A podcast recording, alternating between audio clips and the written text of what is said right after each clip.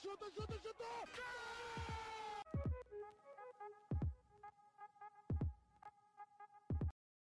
Olá, sejam muito bem-vindos a mais um episódio do nosso podcast do Spanenka. Uh, o nosso está aqui um bocado mal utilizado neste momento, mas é o que é. Uh, bem-vindos, uh, apesar de ser o mais convidado do que vocês. Uh, estamos aqui hoje para fazer é basicamente o encerramento da, da Liga Nós. Uh, está quase fechado, faltam algumas questões, Europa e descida. O campeão está praticamente atribuído, pode ser já hoje atribuído, mas podemos pegar precisamente por aí a questão do, do primeiro lugar, que é muito difícil o Porto perdê-la. Rocha, a partida Porto campeão, justo campeão e vai ser invencível ou não? Bem, olá a todos, bem-vindo de volta, Rodrigo. Um, que é justo campeão, eu acho que é indiscutível.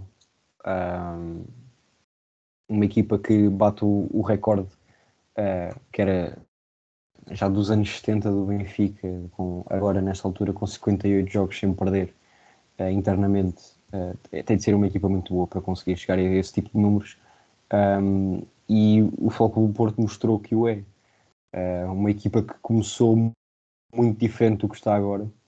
Uma equipa que começou com Vitinho e Fábio Vieira no banco, por exemplo, um, em que Taremi e Evanilson ainda não eram a dupla atacante uh, fixa, digamos assim. Tony Martinez começou bastante bem a época. Evanilson evoluiu muito, começou a, a ficar com o lugar. Um, Vitinha também começou a pegar no lugar.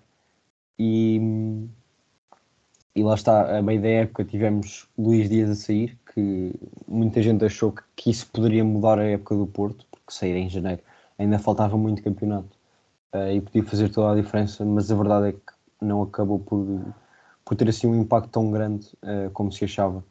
Uh, muito devido ao aparecimento de Fábio Vieira no 11, que em termos de desequilíbrio no 1 para 1 é uma coisa completamente diferente de, Fábio Vieira, de, de Luís Dias, um, mas em termos de criatividade uh, e também oferecendo outras coisas ao, ao jogo, seja em termos de passe uh, e de eficácia de passe principalmente, um, e de visão de jogo, é uma coisa completamente absurda.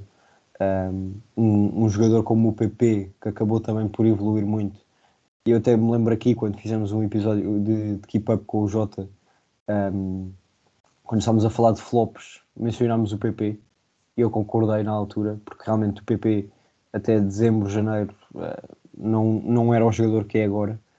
E eu, sem muitas dúvidas, posso dizer agora que está no top 5 melhores jogadores do Porto.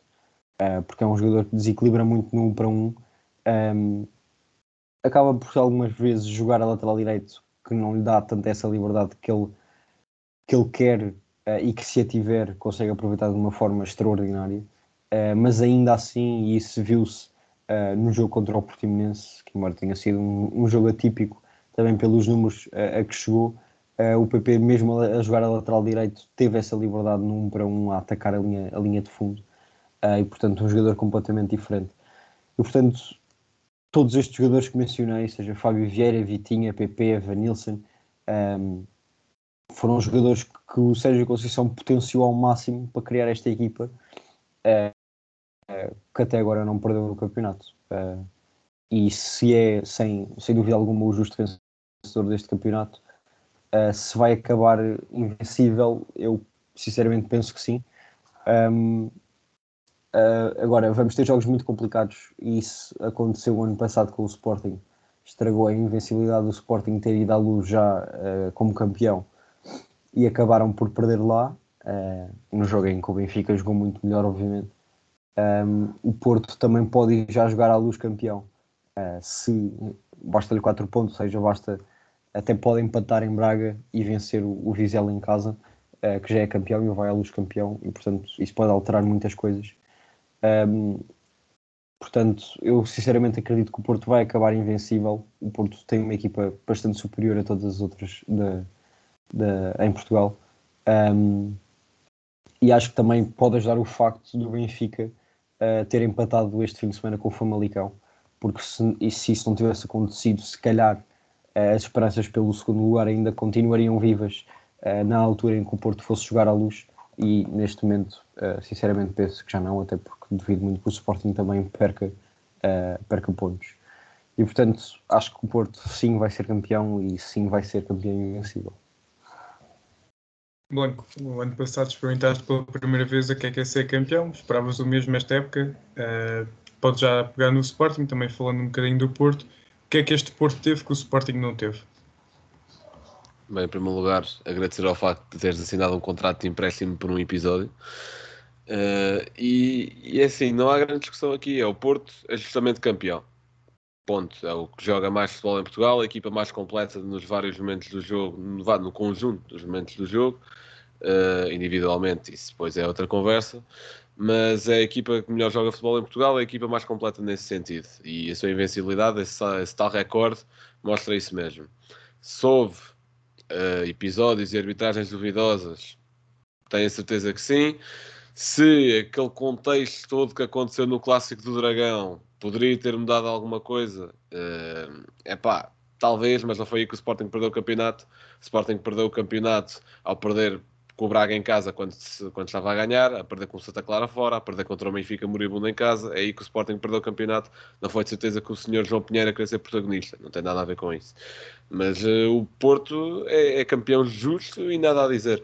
Quanto ao Sporting, a época foi um fracasso, muito sinceramente e muito, e muito diretamente. A época é um fracasso. Uh, acabar tendo o Sporting sido campeão, tendo, tendo tido uma tal uma base de projeto tal que toda a gente no início da época só diria que só podia vir a melhorar. Sendo que em dezembro nos vemos nos oitavos de final de Champions, com boas exibições na fase de grupos. Quem é que poderia prever que isso, em coisa de meses, iria ao ar? É, é, acabaram uma época destas, ok? Que o oitavo final de Champions é algo muito bom e é o marco e é o Sporting ganhar experiência nestas competições europeias. Uh, isso é ótimo mas acabar com uma taça liga e uma supertaça, tendo em conta o contexto do projeto em que nos estávamos a inserir, não é bom, não chega. Uh, a forma como somos eliminados da taça, levando dois banhos de bola do Porto nas duas mãos, não chega. A forma como perdemos o campeonato não, não é suficiente aquilo que jogámos, principalmente na segunda metade da época. Não chega, ponto. Depois, uh, e acho que o Ruben Amorim já ser um, um bocadinho vítima de si próprio, ou seja, o Ruben Amorim beneficiou muito uh, do seu trabalho e também da tal estrelinha que ele procurava no, no início de carreira precoce, porque tudo, toda esta carreira de Ruben Amorim foi algo muito rápido, foi uma sucessão de eventos muito rápida. Nós dizemos todos que, por exemplo, que o Braga de Ruben Amorim era uma coisa que jogava incrivelmente bem, ele teve lá 13 jogos, se tanto. É, portanto, é uma coisa muito rápida. E acho que este início precoce de carreira, por muito bem sucedido que seja, tem as suas falhas que se estão a revelar agora. Falta de experiência, por exemplo. E é uma, eu tenho a certeza que o Ruben Amorim vai sair melhor treinador desta situação, se o Sporting vai sair um melhor grupo. Vamos ver. Dependendo, isso depende da forma como o Ruben lidar com as coisas. Um, principalmente com esta novela toda agora do Slimani e falta de minutos para quem merecia mais, a meu ver, também, mas isso são outros jogadores. Uh, e toda uma grande confusão que veio, que veio assolar a equipa do Sporting nas últimas duas semanas e que marca este final de época claramente. Tenho a certeza que não foi isso que nos fez perder com o Benfica, tenho a certeza que não foi isso que nos fez perder no Dragão a segunda mão da taça, mas influencia. E muito, e muito diretamente e concluindo, a época do Sporting, a meu ver, é um fracasso. Bem, Rodrigo, já agora deixa-me só acrescentar aqui uma coisa, por causa disto que o Blanco disse do Ruben Amorim ser vítima de si próprio, que eu concordo totalmente, um, e até mesmo no, no nível tático, porque lembro-me no ano passado, quando o Porto foi jogar contra o Sporting, e o Conceição disse um, que o Sporting tinha um modelo de jogo mais fácil de perceber, mas mais difícil de, de combater e de ganhar. Uh, e isso aconteceu mesmo no ano passado. Uh, ninguém conseguia ganhar ao Sporting, basicamente. O Benfica ganhou na jornada, não, nas últimas jornadas da, da, forma que sabemos, uh, também nas condições em que o Sporting já estava. Uh, claro que com mérito do Benfica, obviamente. Mas esta época não foi isso que aconteceu e essa teimosia, se calhar, do Ruben Amorim de não querer mudar alguns aspectos do seu jogo acabou por penalizar muito o Sporting, porque viveu-se isso principalmente. Eu acho que este jogo do, do Porto Sporting uh, para a segunda mão da taça foi, foi o que demonstrou isso melhor. Porque pronto, o, o, o Sporting Benfica, o Benfica jogou com as linhas baixas, por ser uma forma diferente de lidar com o jogo do Sporting. Mas a forma como o Porto jogou uh, no Dragão, frente ao Sporting, é uma coisa absurda. Uh, anulámos completamente, principalmente na segunda parte. Uh, na primeira, não muito. mas principalmente na segunda parte, anulámos por completo o jogo do Sporting demasiado facilmente. E isso é algo que não deveria acontecer. Um, numa equipa que o ano passado principalmente jogava de uma forma que ninguém conseguia ganhar. Uh, e portanto eu acho que é isso mesmo, o Ruben Amorim foi vítima de si próprio.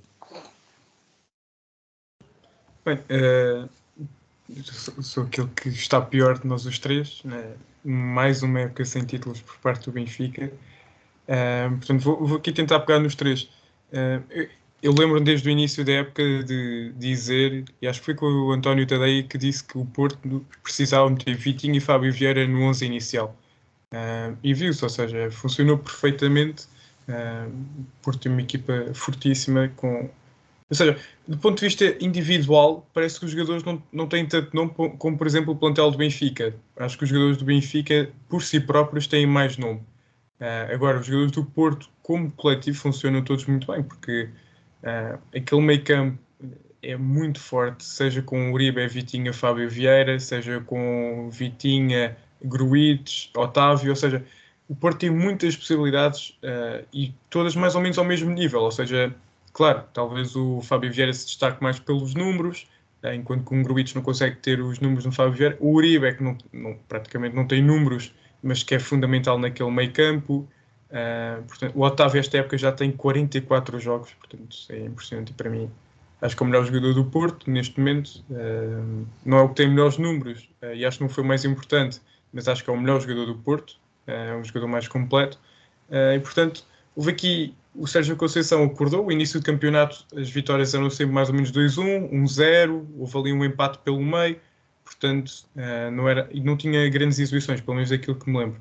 Mas foi, foi mexer nestas duas peças, sobretudo Vitinho e Fábio Vieira, que, que este Porto uh, varreu tudo o que aparecia à frente, porque de facto não, não dá hipóteses uh, às equipas contra, contra quem joga. Em relação ao Sporting, uh, pois, concordo e viu-se agora os jogos contra o Porto e Benfica que há várias e diversas maneiras de combater o estilo do Sporting, seja com um bloco mais baixo, uh, e o Benfica fez isso, querendo ou não, podem falar, se chama autocarro, uh, pois, é verdade, se calhar foi um bocadinho, foi defender, mas soube defender, coisa que não sabia fazer o ano passado.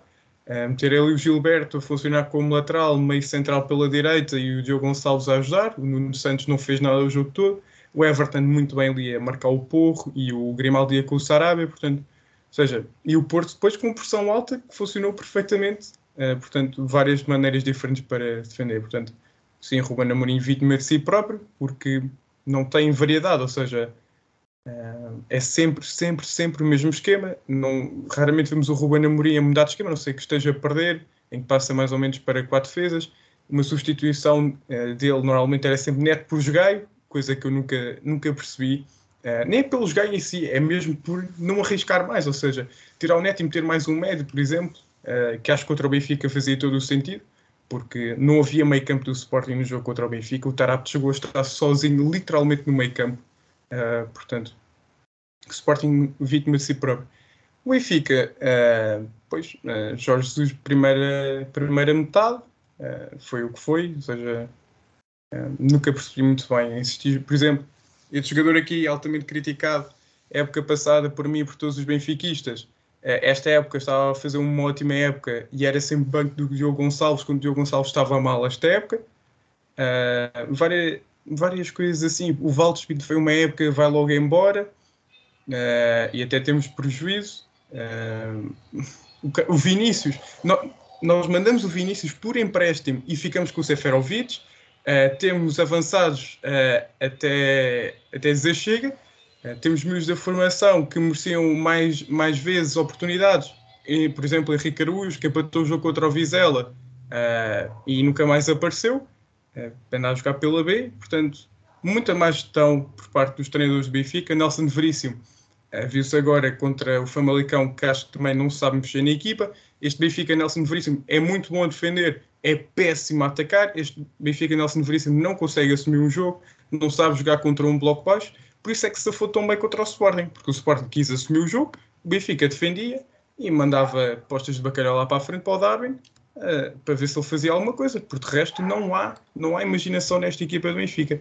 Uh, e, e, agora pegando no jogo contra o Famalicão, porque de facto foi um jogo que me deixou bastante irritado, com João Mário no banco não o mete, sabendo que ninguém conseguia assumir o jogo, o Tarap vem aos 70 e tal minutos, portanto, uh, e jogadores a fazerem maus jogos. Portanto, o Benfica passou muito por esta má gestão de plantel, uh, má gestão por parte dos treinadores, não sabiam o que fazer com os jogadores que tinham na mão, e acho que o Benfica, do ponto de vista individual, tem melhor plantel uh, do que o Porto e o Sporting. Como coletivo não funciona, pura e simplesmente não funciona.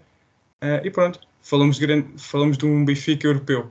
Uh, pois, falamos de um Benfica que jogou à defesa e por isso pareceu que jogou bem. Porque depois as equipas tinham todos os jogadores à frente do meio campo, mandar bolas para a frente para o Darwin correr, pronto, uh, tornava-se mais fácil. Bem, este, este ano uh, vimos aqui uma luta uh, muito menos acesa para, para os lugares europeus do que relativamente ao ano passado. Temos aqui, pronto, Sporting e Benfica já falámos, tem mais ou menos os lugares assegurados. Em quarto lugar, o Braga, com 56 pontos, e em quinto, o Gil Vicente, com 48. E o, o Guimarães é a equipa que vem atrás é, em sexto lugar, com 43. Blanco, achas que vão haver aqui muitas alterações? É, quatro jogos do fim, ou nem por isso? Em primeiro lugar é o Vitória, meu caro. Em segundo, que não queremos que os Panenka recebam multas por dizer Vitória de Guimarães, atenção. Mas, é pá, quanto ao Braga, o lugar está mais que assegurado. Ainda tem um jogo a menos, uh, diferença já de 8 pontos em 4 jornadas. Devido muito que isto mexa, até porque o Gil Vicente. Uh, houve ali uma altura em que, quando o Gil Vicente foi ganhar a Braga, que ainda acreditei que o quarto lugar pudesse estar em risco. Mas o Gil Vicente veio a cair em sentido contrário, o Vitória veio a subir de forma. Uh, dissemos ou no final do ano passado ou no início deste ano que o Pepe era um treinador a quem o Vitória ia ter que dar tempo. Lembro-me de algum de nós dizer isso nos episódios. E, e sim, é, o facto é isso, é que o Vitória fez uma época muito desce. Uh, acredito que o Pepa se mantenha para o ano. Acredito que seria um erro tirá-lo, já, já que estão a dar este tempo ao projeto. Acho que tem de esperar para uma segunda época e ver o que é que dá. Mas a, a realidade é que este final de campeonato está a correr, está a correr bem. Estão a 5 pontos Gil Vicente, uh, com 12 pontos por disputar ainda, e há um confronto direto entre eles ainda, que acho que é, não é esta jornada, é a próxima. Portanto, isto aqui ainda há muita coisa por decidir. É na última jornada. É na última? Ah, então ainda melhor. É na última jornada. Uh, bem, então se, se isso for como final, ainda melhor para o futebol, ainda pior para as duas equipas, devem ir uma pilha de nervos para o jogo. Mas acredito que o Gil Vicente consiga, consiga assegurar esse lugar. Uh, eu acho que o sexto lugar, corrijo-me se ainda, acho que ainda dá playoffs de conference como a taça. Não, se, se o Tondela não ganhar a taça, acho que é isso, né? O quinto Exato, lugar, Porto, depois. Não, porque acho que isso, isso aconteceria. Não, mas acho que isso aconteceria porque agora nós não temos nenhum lugar que dá acesso direto à, à Liga Europa. Pois não. Um, portanto, eu acho que isso só aconteceria se o Porto tivesse. Uh, como o Porto está em lugares de Champions, acho que, acho que isso não acontece. Portanto, só se o Tondela ganhar a Taça Portugal é que há uma sexta equipa à Europa. Ok, ok. Uh, pois, então uh, vai haver aqui uma equipa que vai ficar de fora. Ou acredito que ainda vai ser o Vitória. Uh, acredito que isso vai acontecer. Acho que o Gil vai conseguir manter ali aquele lugar. Bem, este Gil Vicente superou todas as minhas expectativas, não esperava, e tanto já tivemos clubes como Atlético vir buscar jogadores de Gil Vicente, Samuelino, que já pertence ao Atlético, está apenas emprestado. Uh, o Gil Vicente tem um bom plantel, uh, tem um ótimo plantel. Uh, Fran Navarro, claro, que o jogador que mais se destaca, e acho que merecem estar onde estão, porque é uma equipa que tem 43 golos marcados, tem tantos como, como o Vitória, tem apenas menos 4 que o Braga e tem apenas 33 golos sofridos digo apenas 33, comparando com o resto da liga. Que não é, quer dizer, o Benfica tem 29 golos sofridos, portanto não está assim tão longe do, do nível do Benfica. Uh, é uma equipa muito equilibrada, basta ver 12, 12 vitórias, 12 empates, 7 derrotas. Uh, é mais ou menos o que o Vitória tem. O Vitória tem 12 vitórias, 7 empates, 12 derrotas. Uh, o Braga é, acho que é aquilo que o Braga sofre todos os anos, ser uma, uma equipa inconstante, tanto consegue ganhar ao Benfica, ou ao Porto ou ao Sporting, como depois vai perder contra, uh, sei lá, o Aroca, portanto, não percebo, o Braga que até estava a fazer uma boa campanha da Liga Europa, acabou depois por ser eliminado contra o Rangers, acho eu, se não me engano. Aí também devido a erros individuais, como o Turmena, mas o Braga acho que, sinceramente, apesar de gostar do Carlos Carvalhal, acho que está na altura do Carlos Carvalhal sair, uh, procurarem outro treinador, porque precisam ser mais constantes, porque são, são demasiadas derrotas. O Braga tem seis derrotas e oito empates. Quer dizer, tem apenas mais uma derrota que o Benfica, mas também não é um bom termo de comparação. Uh, o Braga tem oito empates, o dobro do Porto e do Sporting, portanto, se quer lutar por. Aqui, se quer começar a voltar a lutar por lugares de Champions, uh, tem, tem de facto subir, subir o nível nesta equipa. E não sei até que ponto é que uma venda, por exemplo, de Ricardo Horta não seria bom para. Claro, é o jogador mais importante do, do Braga, mas vendê-lo para conseguir equilibrar o plantel. Porque, do, do meu ponto de vista, acho que quando falta um jogador como, por exemplo, Al-Musrati, o Braga tem muitas dificuldades em equilibrar a equipa. Saiu o Jogaio, ali o Fabiano uh, e o Ian Couto ainda não se conseguiram entender muito bem. O Fabiano tem jogado mais, uh, mas mesmo assim acho que falta muito plantel. Vitória, uh, esperava mais, ainda por cima com o Pepa no comando da equipa. esperava francamente mais. Acho que desde o início houve ali alguns problemas. O Edwards foi bem durante muito tempo, portanto havia ali qualquer coisa desde o início que não estava bem. Não sei se a saída do Edwards depois também contribuiu para esta subida do Vitória, mas de facto houve, houve ali qualquer coisa estranha desde, desde o princípio. Rocha, o que é que achas desta luta pelos lugares europeus? Bem, quanto ao Braga, acho que é, é, isso mesmo, acho que já está decidido aquele quarto lugar. Uh, isto há uns anos uh, achámos, porque chegaram a ficar uh, nesses lugares. Um, agora é muito difícil o Braga conseguir chegar ao top 3. Uh, Achou-se que poderiam estar a, lugar por, a, lutar por um segundo lugar eventualmente no, nos próximos anos, e quando digo próximos anos, uh, esta época incluída. Um, isso não, não se está a ver.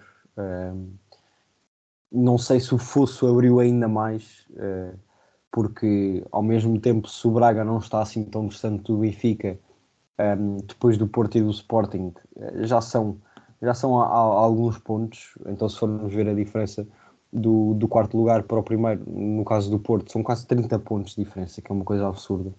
Um, e, e, fechar esse, esse buraco que ainda existe um, há uns anos atrás parecia mais fácil, hoje um, estava a parecer cada vez mais difícil.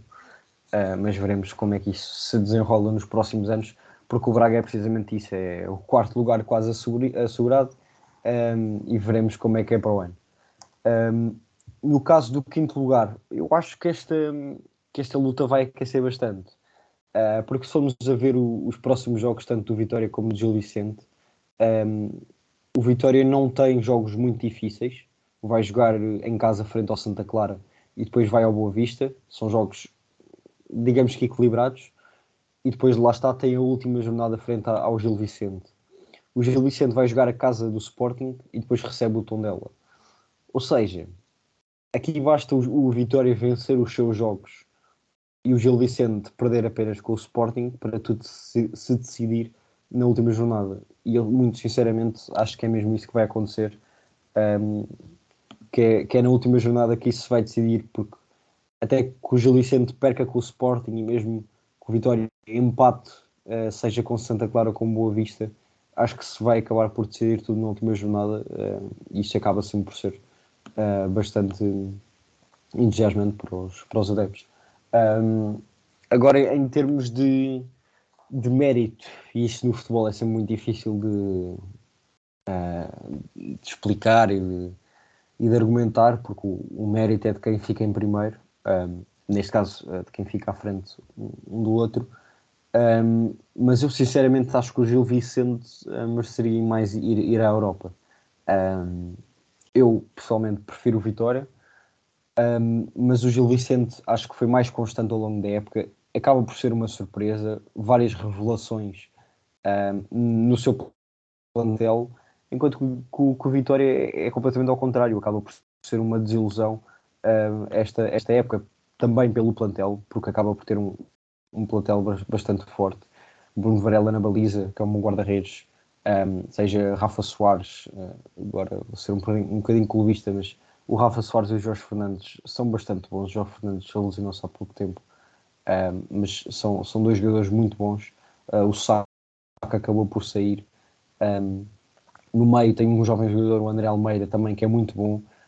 Um, o Quaresma, não sabem o que é que foi fazer para o Vitória, mas pronto. Depois tem um ataque fortíssimo, seja com o Bruno Duarte, o Estupinhano, o Rochinha, uh, o Lameiras, que acabou por chegar também este ano. Uh, portanto, é, é, tudo o contrário um do outro, diria eu. Uh, se o Gil Vicente não tem essas individualidades, pensávamos nós, e o Vitória tinha, o Vitória que acaba por ser a desilusão e o Gil Vicente a surpresa. Portanto, eu preferiria que fosse o Vitória. Acho que merece mais o Gil Vicente. Mais tudo decidido na, na última jornada. Bem, e já que tocaste a individualidade, deixa-me só dizer isto, porque abrindo aqui a lista de melhores marcadores é, é impressionante o quão o Benfica depende de, de dois jogadores. É, eu voltei aqui bastante atrás, mas de facto são números impressionantes. Uh, estou a falar de Rafa e de Darwin, porque o, Darwin tem 25 golos, tem mais 7 que o Taremi, que é o segundo maior marcador, e em terceiro vem o Fran Navarro, do, do Gil Vicente, uh, e depois o Rafa tem 16 assistências. Portanto, de facto, o Benfica, sem estes dois jogadores, uh, mostra-se bastante inspirado.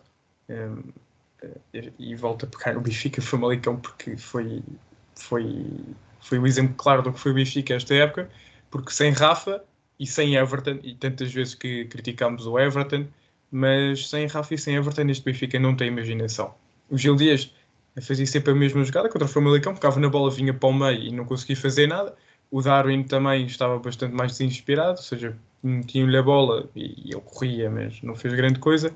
Portanto, é mais um dos motivos é, desta fraquíssima época do Benfica é de facto depender muito de, de individualidades. Claro, elas são muito importantes, mas quando dependemos só delas, é, não resulta.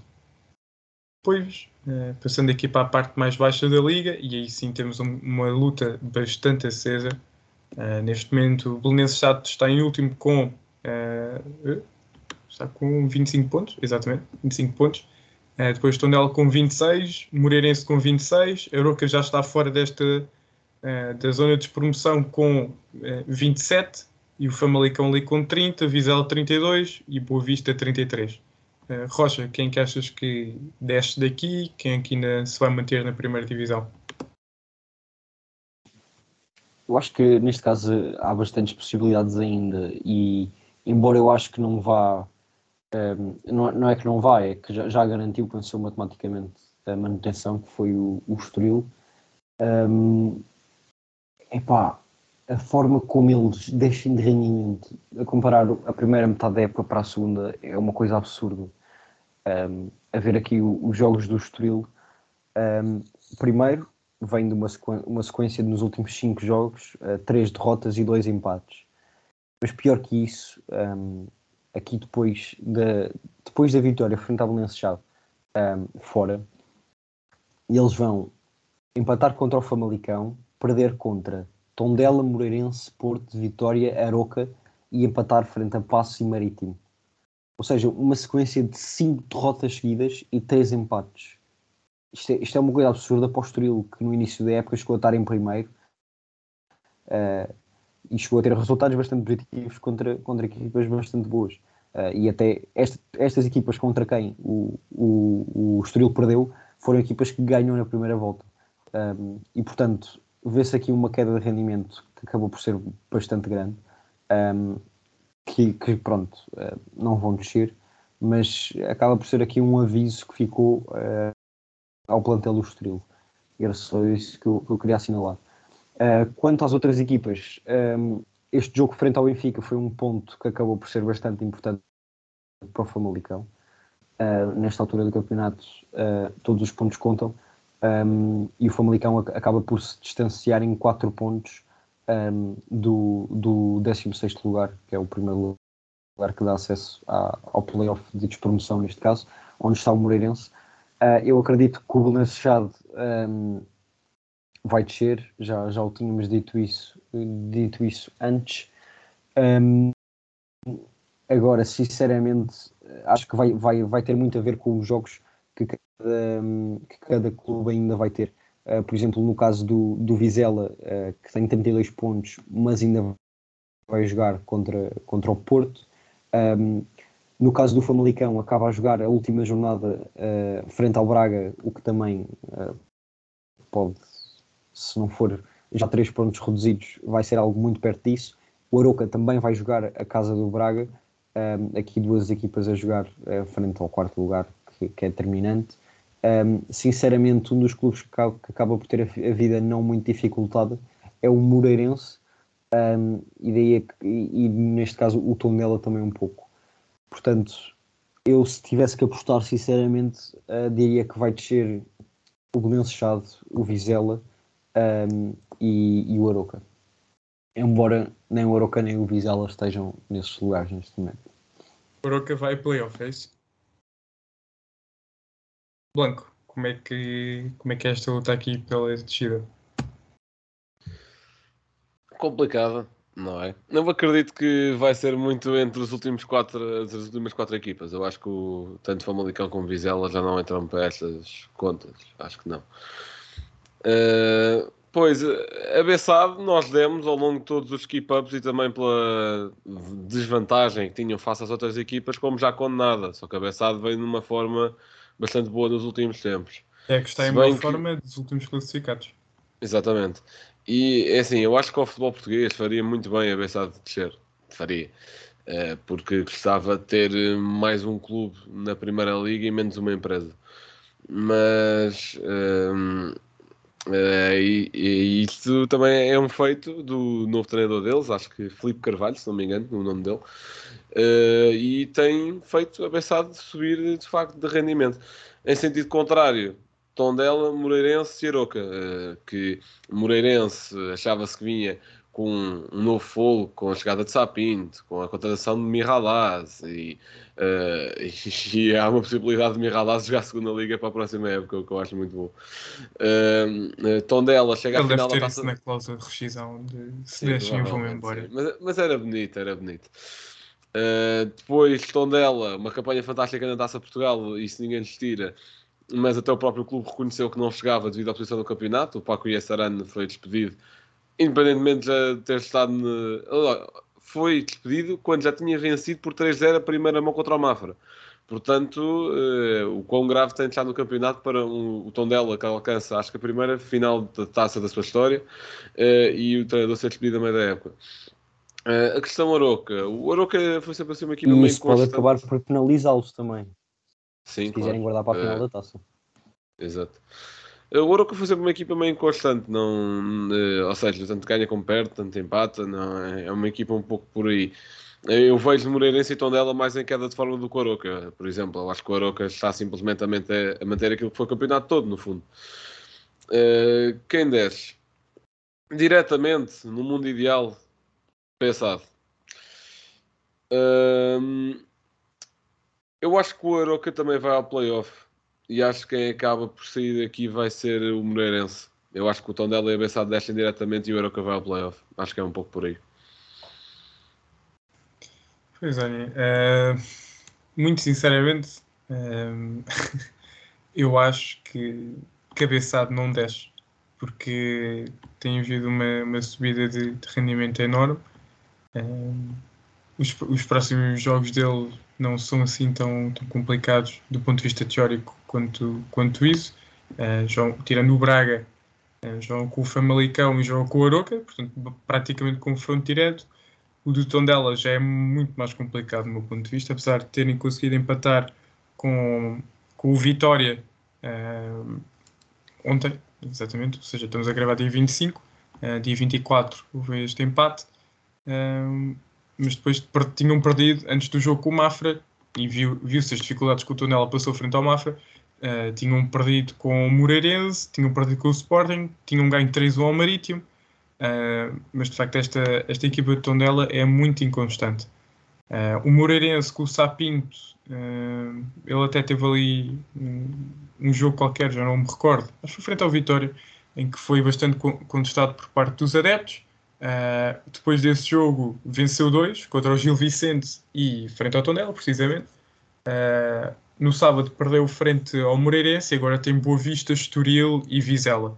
Portanto, uh, eu acho, muito sinceramente, e para mal do futebol português, eu acho que Bessade uh, ainda consegue escapar. Tem, tem mais equipa que estes dois conjuntos. Uh, tem melhores jogadores e, e, o treinador tem feito um, um, bons resultados. Os últimos cinco jogos são duas vitórias, dois empates e uma derrota. Algo bastante positivo para a Bessade. Portanto, acho que quem vai acabar em último lugar é o Tondela. Uh, o Aroca, vou só aqui confirmar os jogos do Aroca. Uh, Portimonense, Braga e Bessade, portanto, exatamente há aquele tal confronto direto na última jornada.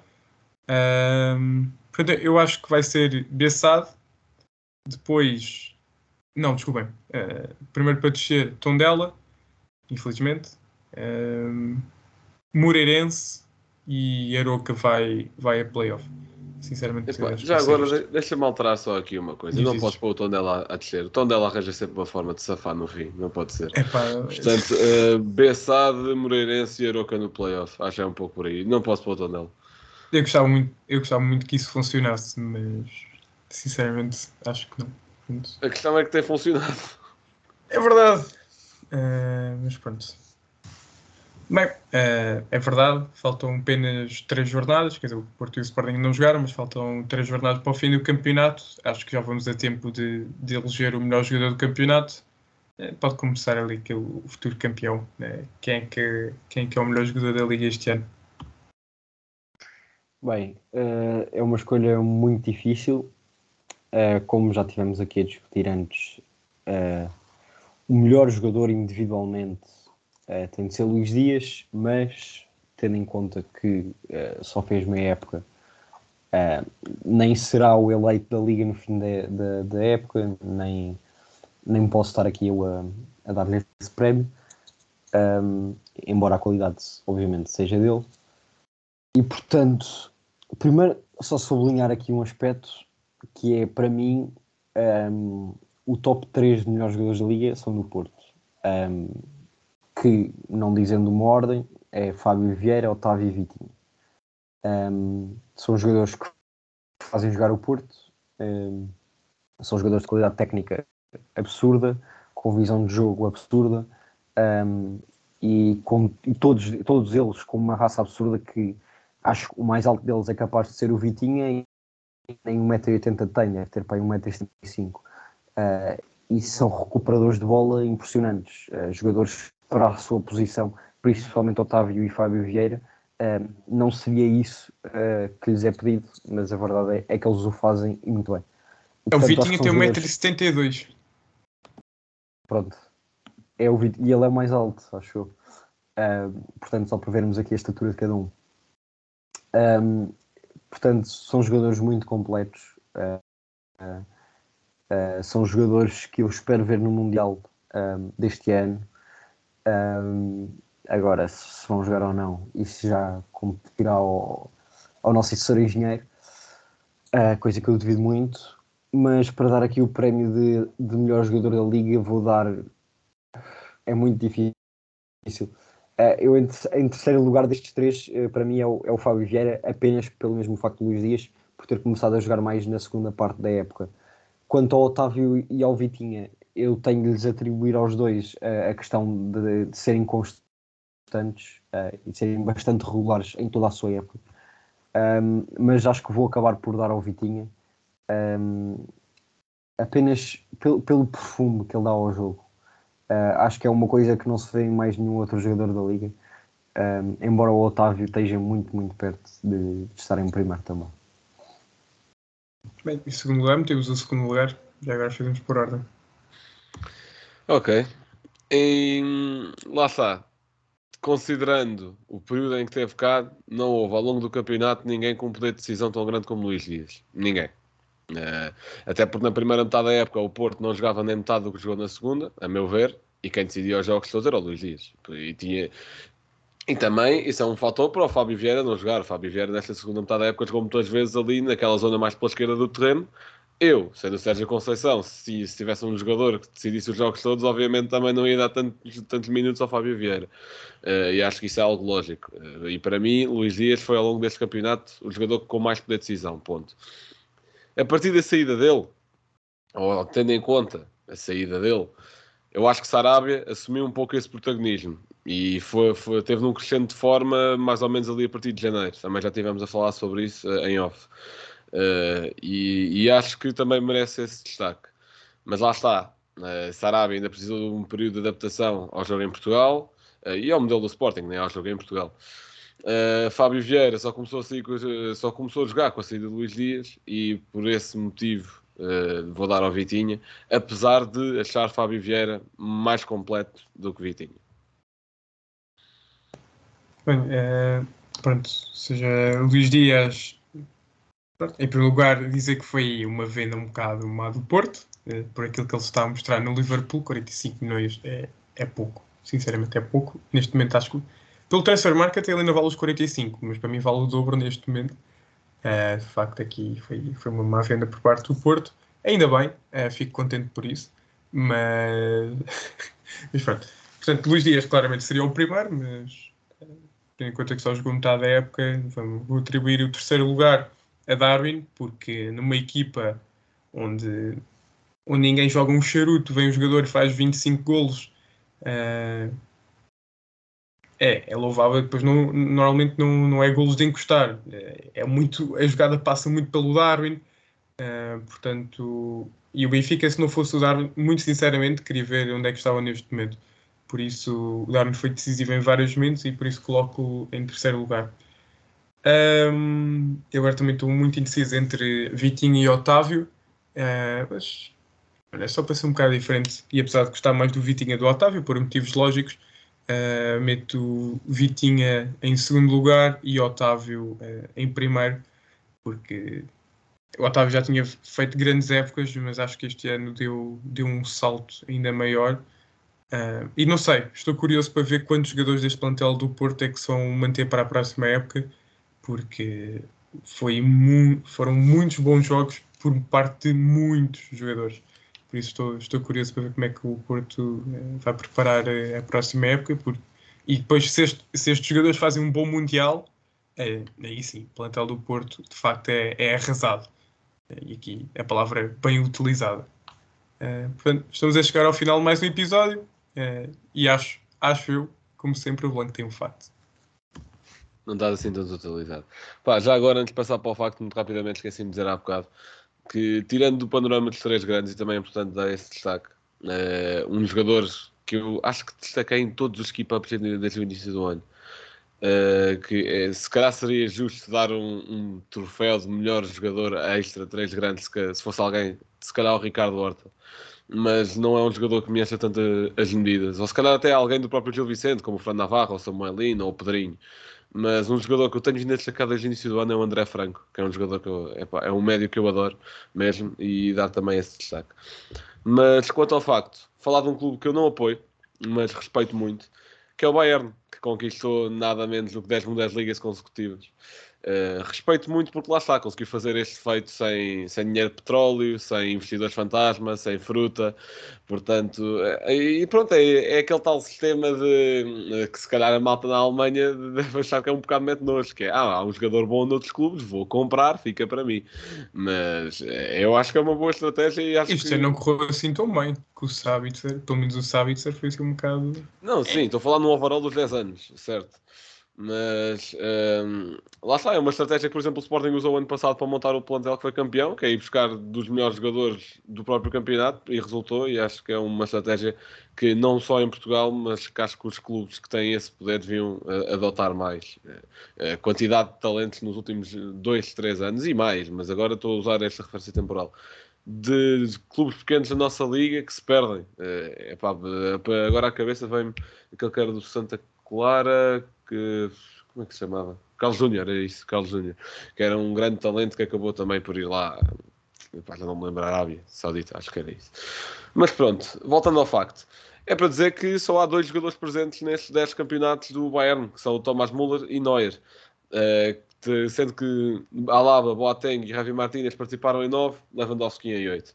E, e esta, essa coisa algo constante deste, deste elenco do Bayern, tenho a certeza que também ajuda para tanto título seguido e também por duas Champions League aí pelo meio, se não me engano.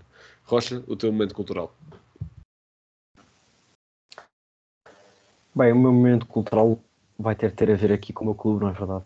Um, embora pode, possa haver muito ódio por esses lados, um, a um homem que é Jorge Nuno Pinto da Costa, um, a verdade é que são literalmente 40 anos disto, uh, porque Pinto da Costa está há 40 anos na presença do Porto, fez há pouco tempo. Uh, e ele deu uma entrevista à revista Dragões que peço para guardarem o vosso ódio de lado, porque existem algumas coisas que acabam por ser bastante interessantes. Um, e está no YouTube, portanto não, não, precisam de ler, que é mais secante. Está no YouTube do Porto, um, mas existem algumas coisas que acabam por ser interessantes de ler, como o Porto ter tentado contratar Ronaldo aos 16 anos uh, e Rivaldo aos 17. Portanto, Rodrigo, quem é que é o teu Não, não, antes passaste para o Rodrigo, eu gosto desta então. narrativa do ódio. Vocês gostam muito de propagar ódio mas não fomos nós que chamámos Putin de, de Lisboa aos outros, não sei, em meios oficiais de comunicação do clube. Não, tô, não foi um adepto, não, meios ah. oficiais. Mas pronto, Val, vai, Rodrigo. Ainda bem, quando não se luta por nada, não se entra nestas coisas, é a parte positiva disto. Uh, bem, olha, o meu jogador, e por ser hoje dia 25 de Abril, fui aqui ao, ao clube mais parecido com o capitão Salgueiro Maia. Uh, podia falar que ele é de Benfica, portanto podia pegar nisso que era, era o Benfica, infelizmente. Uh, mas vim aqui aos Salgueiros e peguei aqui no jogador. Uh, Diz bem, era do Benfica, infelizmente. É não, não, infelizmente porque já morreu. Calma, uh, não, tu não foste pegar no Salgueiros, mas... vim, porque Salgueiros, vim, oh meu Deus. Eu vim buscar os Salgueiros com mais de 100 anos de história, este grande clube Salgueiros. Infelizmente, neste momento não estão assim tão bem, Campeonato de Portugal. Mas vim aqui buscar um jogador uh, que fez formação com João Mário, André Gomes e Gonçalo Paciência no Futebol Clube do Porto e que está lá. E é o sétimo jogador com mais jogos da história do Salgueiros, com 54 jogos. Estou a falar de Ivo Lemos, ou seja, não é muito conhecido, é um médio com, com 28 anos, lá está, ligado Gonçalo Paciência e de André Gomes. Fez formação no Porto, depois do Porto foi para o Infesta, eh, Felgueiras, Passos Ferreira, teve nos Júniors e depois começou a jogar eh, eh, nos, nos escalões séniores Uh, passou pelo Gondomar, depois para o Salgueiros, depois foi para o Sinfães, para o Felgueiras, Trofense, Beira-Mar e esta época voltou mais uma vez para o Salgueiros, onde está a fazer uma belíssima época. 24 jogos, 7 golos, 3 assistências para um médio centro. Não é nada, nada mal. Na taça ainda fez dois jogos e marcou um golo e deu uma assistência. Uh, é normalmente titular em todos os jogos deste, deste Salgueiros, portanto, está aqui um jogador, para caso algum clube da segunda divisão o queira, parece-me bastante interessante. Portanto, fica aqui a nossa homenagem ao 25 de Abril. É também por causa disso que podemos estar a gravar hoje aqui, uh, e não estamos aqui todos a apoiar o Benfica, clube do regime, não é verdade? Uh... Olha como sabes. Enfim. Então, espero que tenham gostado. Vou desaparecer durante mais alguns tempos. Uh, espero que apareça mais vezes agora ao longo deste, deste final, final de ano final de ano letivo. Uh, mas pronto, espero que tenham gostado deste, deste episódio. Fiquem bem e até à próxima.